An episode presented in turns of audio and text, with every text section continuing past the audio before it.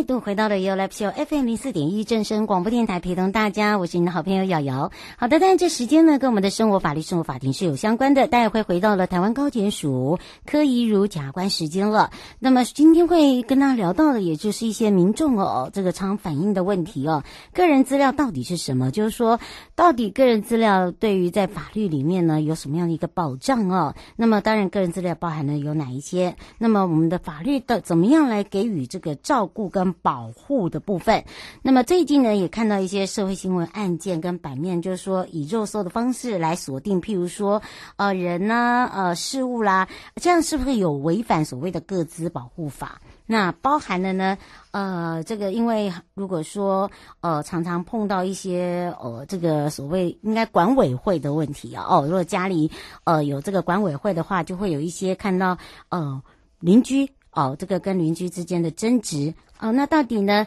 啊，这个邻居哦，这个如果争执后呢，就开始呢去这个肉搜这个对方，然后呢又这个写呃这个信函哦，譬如说啦告他啦等等哦。那么当然呢，这时候就会这样互相的这个互告，然后互相的投递，那又没有经由这个法院来去做这样一个传递，那到底这样有没有生效等等哦？好，我们今天也会来跟大家聊到这个话题了。那当然也要先看到了，我们今天要来看有哪一些呢？包含了生活法律大观园、被害人诉讼资讯或平台啊、这个获知的一个平台呢，已经开始试办了。相信在呃事前呢，我们在节目里面有跟大家聊到。那么被害人的刑事诉讼，呃，整个一个资讯获知平台呢，其实从一月一号就正式开始了。那么由台北地检、新北地检、屏东地检哦来做这个试办，总共有三个月。那么由蔡清祥部长也特别的来这个询问一下这三个地检署试办的一个顺利，以及呢，就是说在未来是不是要把它扩大哦，甚至到各个地检署来做办理、呃，或者是不限于试办，就是说呃试办的类型，譬如说现在我们在试办是有五种犯罪类型，那么希望能够呢协助更多的犯罪被害人。那么在司改会里面呢，其实犯罪被害保护法最重要的一个议题呢，就是落实建立所谓的司法弱势者的保护跟协助的一个机制。那么法务部跟司法院也严拟建置被害人刑诉诉讼资讯获知平台。那么从这三个地检啊，包含了我们刚才讲的有五大类，譬如说。呃，杀人、重伤害、强盗、掳人、呃，掳人勒赎，包含了性侵害等等，那都是适用范围。那这个为什么是其实只选这五个？是因为我们有一个数据哦，在这五大类里面，二零一九年就有五千七百一十六件了哦，用这样来做一个示范，那么也说明了一下整个的一个情形。那么五大类型呢，五千七百多件，那犯罪被害人很多。好，那么呢，怎么样来去扩大它，以及呢，呃，院检如何的去配合？那么包含了呢，被害人或被害人家属的侦查、审判、执行的。任何一个阶段，其实他可以透过我们这个资讯平台呢来做申请。那检察官呢，啊、在审核符合要件的时候，就会开放开启这个平台。以往我们犯罪被害中经由媒体才知道说，哎，我现在案件的进度到哪里？好，那么呃，接下来会做些什么？那么在建立这个平台就不需要再看媒体，而是只要登入你想查的这个案件，因为你自己本身是当事人，不论是在被告到案或检察官申请羁押或的是交保、重启侦查到审判制度到结果，到这个受受刑人入监申请假释出监，你会第一个时间透过这个平台了解。那希望主要也是希望他们对于司法的恐惧，好，以及呢不确定性的诉讼程序的一个担忧。好，所以呢，用这样一个示范呢，希望这个平台的一个涵盖范围可以推到司法警察的阶段，这也是我们努力的目标。来看到的是生物法律庭看厅澎湖监狱呢，送人艺文的一个创作展呢，到二十二号，法务部矫正署澎湖监狱的艺文作业继续成果正式揭幕了，在澎湖。那么这一次展出的是以国画、沙画、石雕跟竹编，包含的草编，还有瓷器等等。那么有近百件的艺文产品哦，跟作品。那当然。他们的一个精湛的竹编、石雕啦，哦，包含的书法啦，都是出自于澎湖监狱送人的创作，让大家真的叫做眼睛为之一亮哦，看到的人都会觉得哇，好特别哦，怎么那么的特别？呃，就是。哎，这个非常的专业，应该要用这样讲啊，也给予这个高度的肯定。那么，尤其在石雕创作是栩栩如生之外，那么竹编呢，它是用祈祷文跟心经。那么还有就是，呃，这一次的石雕是用玄武岩雕刻超大的石斑南瓜，好，都等等。另外呢，在澎鼎美食坊的部分，因为包含了美食也有，我们做了糕点啊、咖啡茶饮。啊，让这个各界可以品尝。在这个集训里面呢，在澎湖的文化局文心艺廊会展到二十二号。如果刚好你在澎湖的朋友，好，倒是可以来去看一下他们的作品，给予他们啊、支持以及鼓励了。好的，当然呢，这时候也来解决听众朋友的问题了。熊哥问：我在十年前申请了债务更生方案，已经缴清了大概三年，最近要买车的贷款，银行拒绝了。而后呢，呃，然后呢，再找融资帮忙办理，结果银行呢，呃，就说，呃，当初更生所有银行的清偿证明。那当然他自己本身也向联合征信中心来调阅资料，才发现他的未清偿的资料中有一笔是元大的呆账。好，那得知元大并购当初是大众银行，大众银行呃当初清偿的银行的其中一家，所以呢，他的大众银行的款项是有缴清的，但为何联征里面还挂呆账？如果是真的银行端的疏失，那他可不可以求偿？好，依照呢消费者所谓的债务清偿，清偿就等于清理条例里面有一个第七十三条，就有讲到债务人依更生条件全部履行完毕者，除了这个条例有别的规定之外，申请债权未受清偿的部分，以及未申报的债权视为消灭。那其中呢，未申报呃，可能不归责在债权人的事由者，那么债务人呢，应该由这个更生条件来履行责任。那债务人呢，就在前项呃跟这个但书债权里面不可归咎于呃这样的一个事由。那么让这些呃已经付清的呃这些旅行者啊，旅行的这些呃更更生条款的朋友哦，可以呢。还重新做一个贷款，那么还是原则上哦，更生的程序履行完毕之后，其实基本上债务人所积欠的债务呢，都视为消灭。不过依照现在的各银行的作业呢，更生程序进行完毕，银行呢就还是会在更生程序终结后保留四年的信用记录，作为所谓的核贷啦。哦，或者是你要办理信用卡的业务参考，所以建议你哦，先向元大银行问一下这个，厘清一下你的这个呆账的情形，了解一下债务未清除还是信用注记未清清除，这两个是要。讲清楚，说明白，哈。刚刚有讲到，他们可能会留四个月。那如果说是债务没有清除，那么你就要检具相关你更生程序已经终结的证明，好，要求元大要清除这个债务记录。另外，如果说确实是元大银行的作业瑕疵造成你的损伤、损害，不能说损伤啊，那么你可以是所有损害内容里面。有一个民法侵权行为等相关的规定，向元大请求损害赔偿。不过基本上还是要请你呢，要呃跟这个元大来做一个详细的说明哦。那么刚才也有讲到了，它有两点，就是呢要了解，就是说你的债务是没有清除，还是它上面注记的是信用注记未清除？好，这两个呢是不一样的解释哦。所以要特别的注意了。好，回到了台湾高检署，马上回到检察官时间了。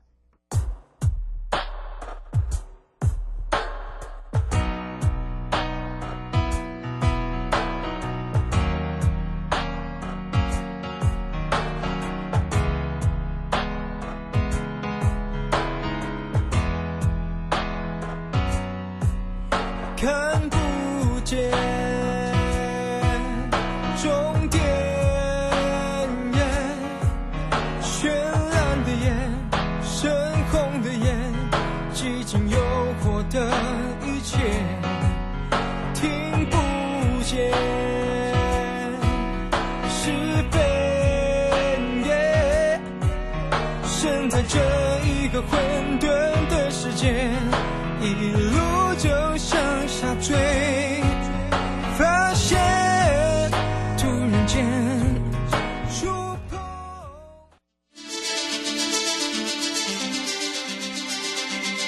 生活法律 gogogo 你我生活的好伙伴我是你的好朋友哦。我是你好朋友瑶瑶，再度回到了 You Live Show FM 零四点一正声广播电台，陪同大家。好的，当然也回到了台湾高检署柯怡如检察官时间了。那么也预告了个人资料是什么，法律提供了哪一些的保障？那包含了个人资料又包含了有哪一些？也开放全省各地好朋友时间零二二三七二九二零。我们先让怡如检察官来跟大家打个招呼，哈喽。Hello，瑶瑶好，各位听众大家好，晚安。是，当然我们接下来跟大家聊到的就是这个个资啦，个人资料。简单讲，我们都讲个资，个资，对不对？对。嗯，所以哈，不要又搞不清楚说啊，个人资料是什么？个人资料都是个资，好不好？好，而且不要再打电话进来问这个问题哦。好，说到了呢，个个资到底是什么？它包含了涵盖了哪一些？包含了今天为什么要来帮民众来理解这个问题哦？来请教一下我们的检察官了。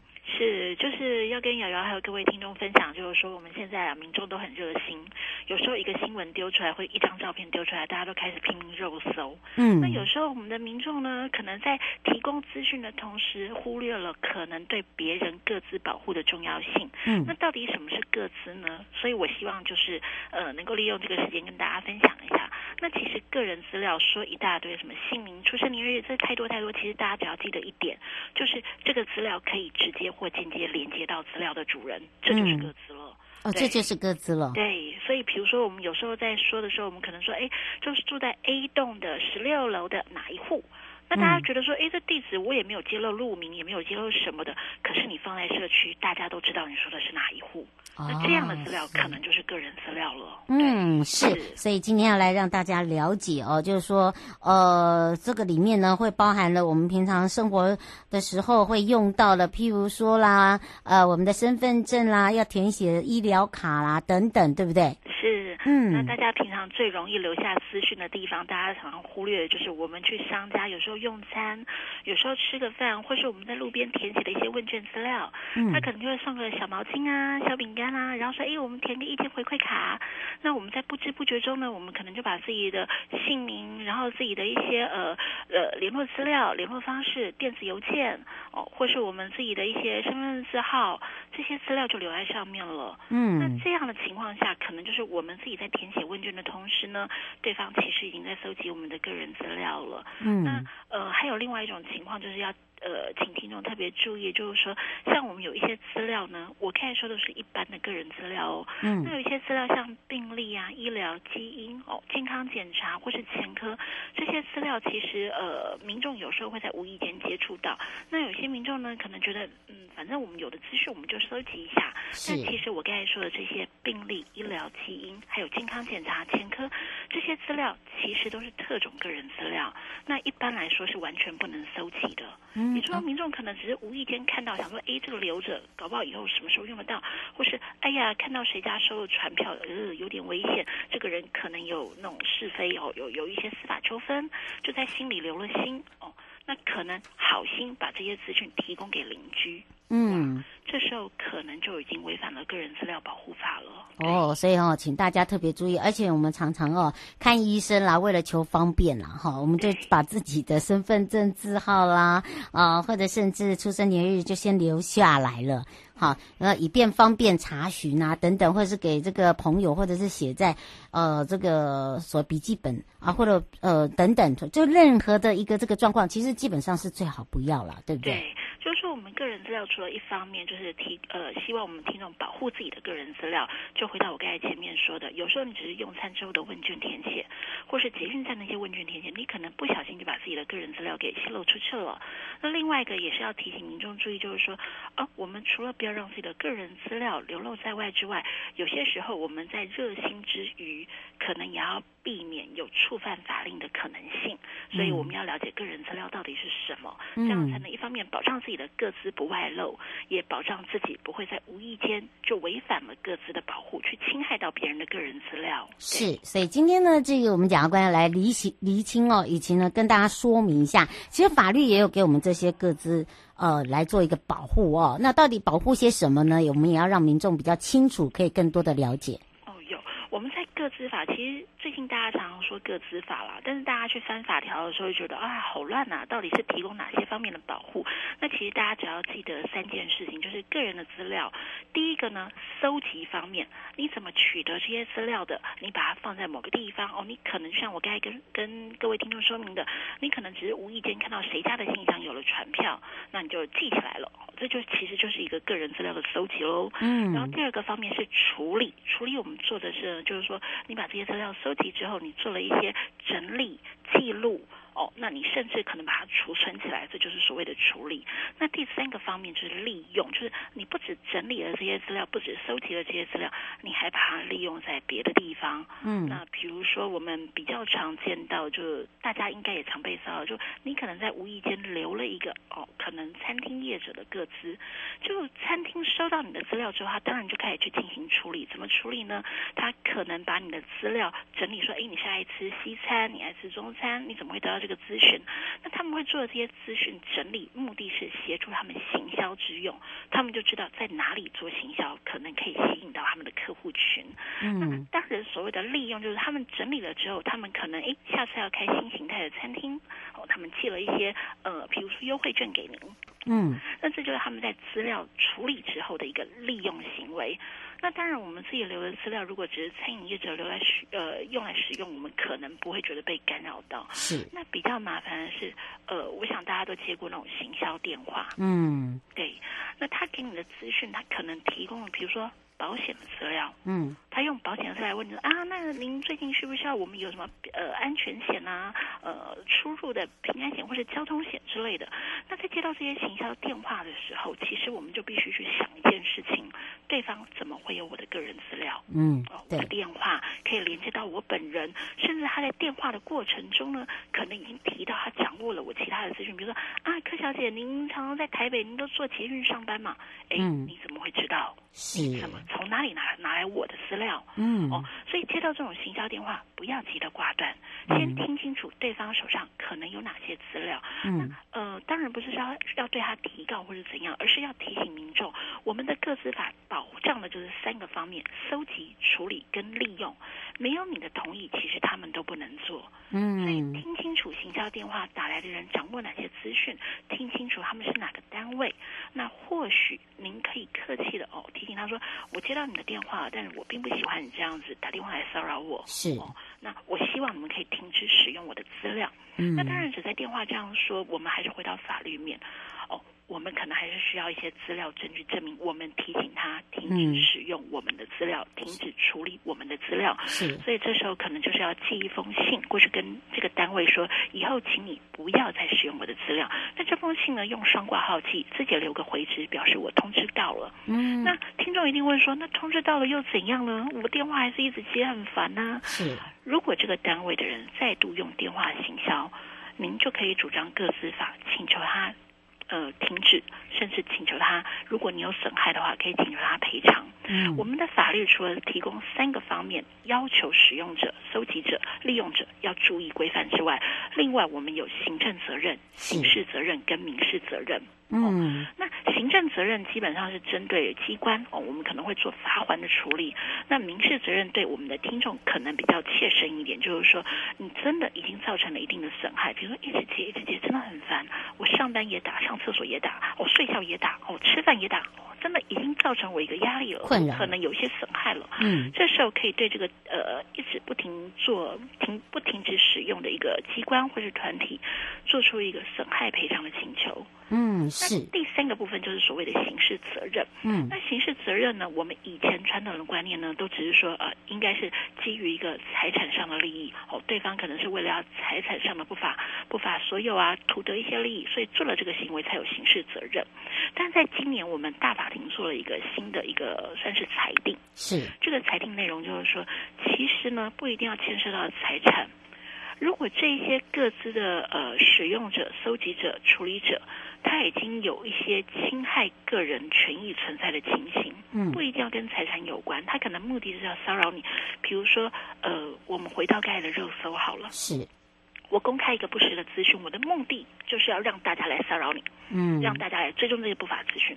那我的目的不是要从你身上拿到任何财产上的不法利益，我的目的就是要让你觉得很痛苦，嗯，让你觉得遭受一个人格权、名誉权的侵害。在我们今年大法庭的裁定里头，这样的情况也会有刑事责任。嗯，而且这个刑事责任到底重不重啊？这个要请教一下检察官了。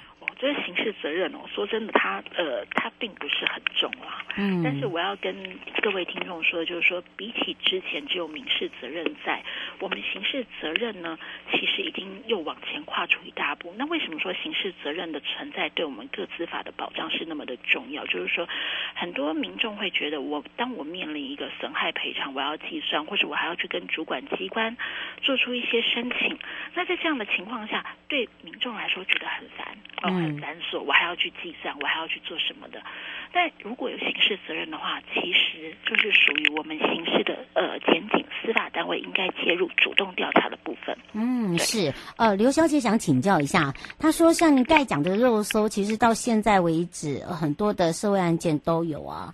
哦，他可能是打抱不平啊这些，然后大家帮忙肉搜。那其他帮忙，她说在网络上留言的这么多，难道每个人都犯罪吗？呃，就要看您揭露的是什么资讯。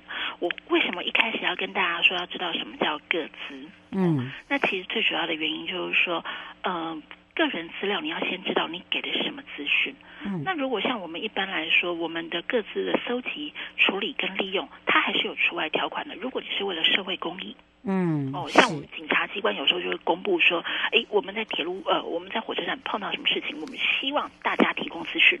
嗯，这时候就是一个很明确的为了公益而提供。嗯，是，所以是要热心，要先注意事情。这个事情是牵涉到公益吗？嗯，或是只是一般民众，甚至我们可能不知头不知尾。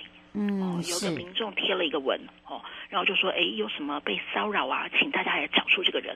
那这时候第一个就要怀疑他可可不可能是跟公益完全没关系的？是。可能因为个人个人的一个恩仇，对，个人是恩怨，是一个颠倒是非的一个贴文。嗯，他可能目的就是要请大家帮他搜出这个人。嗯，他对他有私怨。是，这些都是我们在看贴文的时候，我们不会知道的状况。是，那再过来就提供了资讯。如果真的这个资料可以连接到资料的主人，嗯，那他真的就是个资。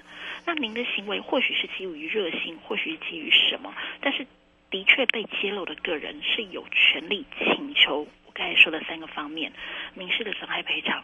或是刑事的一个刑事责任。嗯，那刚才瑶瑶有问，帮大家问一个很重要的问题。那呃，我还是跟大家回答一下，就是说到底罚则有多重？嗯，这边的刑事责任是五年以下的有期徒刑，嗯，可以并科一百万元以下的罚金。是。那因为这个时间关系，我们只能接最后一通。黄先生想请教一下，呃，如果说是自己个人的呃这个法院通知，然后被拿来公文传阅的话，这样也是不是漏了我自己的个资？我们传票上面，原则上我们司法机关或是有一些行政单位，他们也会有传票的存在。那这个传票上面呢，其实登载了我们的名字，而且最重要是，就像我刚才说的，它可能如果是刑事的，会有犯罪前科。嗯，那当然，我们犯罪前科该怎么定义？这个、呃、可能就回到我们司法的定义，大家听了会比较迷糊一点。嗯，那我只能说，这提醒大家说，这张传票可能牵涉到就后面涉及的刑事责任。嗯，对。这样子去传阅，一来是把上面这个人因为这件事情要被法院也好、地检署也好，或行政机关通知到，都已经放在那个传票那上那张书面上面了，这已经很明确可以连接到个人，所以这是一个个人资料。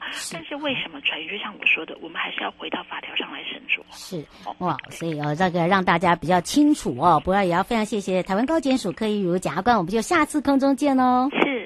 瑶瑶，嗯，各位听众，下次再见，谢谢，拜拜，拜拜。各位亲爱的朋友，离开的时候别忘了您随身携带的物品。台湾台北地方法院检察署关心您。